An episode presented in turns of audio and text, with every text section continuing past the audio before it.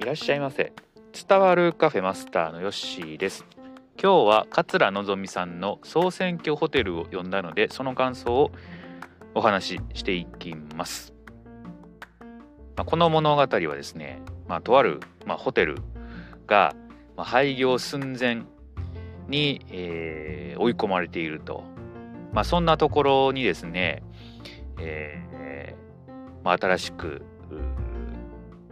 来た、ー、なんていうんですか？あの方が、えーまあ、学者の人で、えー、いろんなその人間のね、えー、どう言ったらいいんやろ？あの、まあ、行動とかをこう研究している人なんですね。で、まあ、その人が、新たにこう打ち出したあ、まあ、内容っていうのが、まあ、この本のタイトルで「総選挙ホテル内でしたらどうだ」と。えー、それまでねあのスタッフっていうのは自分がこう受付担当とかね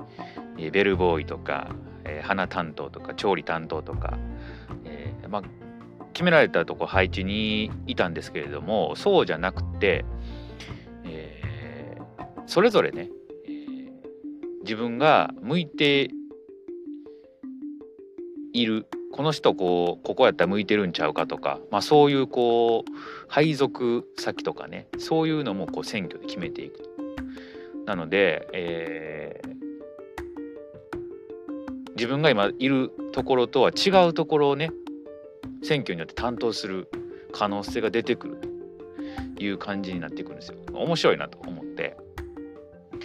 でやっていくとですね、えー、まああのある人は花担当から受付に回ったり、えー、ある人は調理場から、えー、ベルボーイベルボーイに変わったりとか、えー、ある人は企画から、えーあの飲食に変わったりとか、結構その配置換えがあるというところが、えー、一つ目のこう面白いポイントだったなというふうに思いました。でまあ、これってあの、この本にもあるんですけれども自分がこう担当しているところが本当に自分の強みを生かしきれてるところかって言われたら結構こう難しい悩みどころでもあるんじゃないかなと思いますよね。配属先が例えばあの希望通りに行かなかった人とかそれこそ配属したところがあの自分の希望じゃなかったけどやってみたらすごく自分に合ってたとかえそれこそ自分が好きなところに行ってたけど実は違うところの方がもっと自分の、えー、能力を発揮できたところであったとかなんかそういうのがこう物語読んでてあそういうこう意図もあるんじゃないのかなと勝手になんかこう思いながら読み進めていったあ本だったなというふうに思いました。うんあとまあどんどん改革をしていくんですよねこの新しく来た人は。うん、でそれが一つこう斬新なシステムだなと思ったし、えー、こういうのは何でしょう？日本では多分、まあ、ありえない話なんだろうなとは思うんですけれども。まあ、廃業寸前というところでね、えー、何もしないでいたらもう終わってしまうホテルがこのまあ、学者の方によってですね、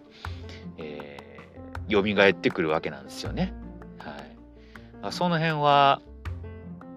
まあ、読んでて楽しかったなと思いました。なので、まあ、実際どうでしょうね実際その自分の、まあ、職場がですねこういうふうに、まあ、総選挙を行って、えー、自分がこう適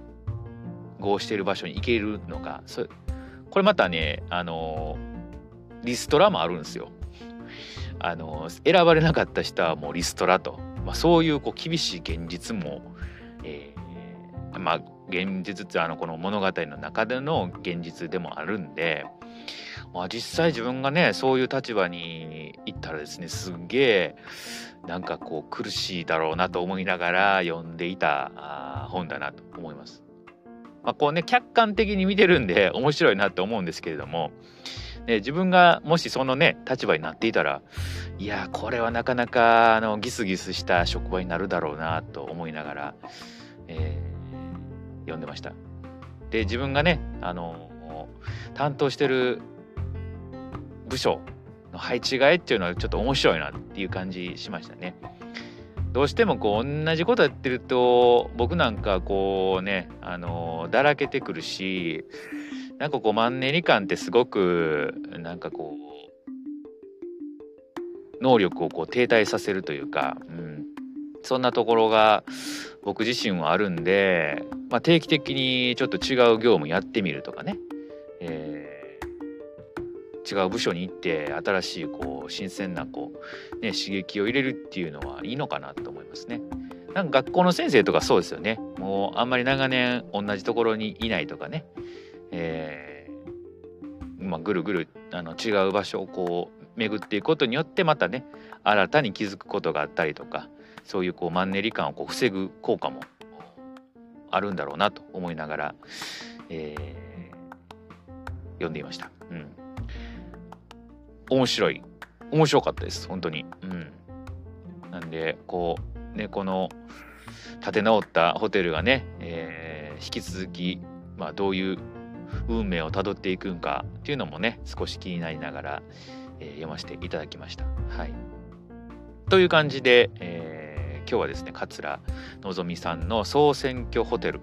を読みましたので、えー、その感想をお話しいたしました。はい。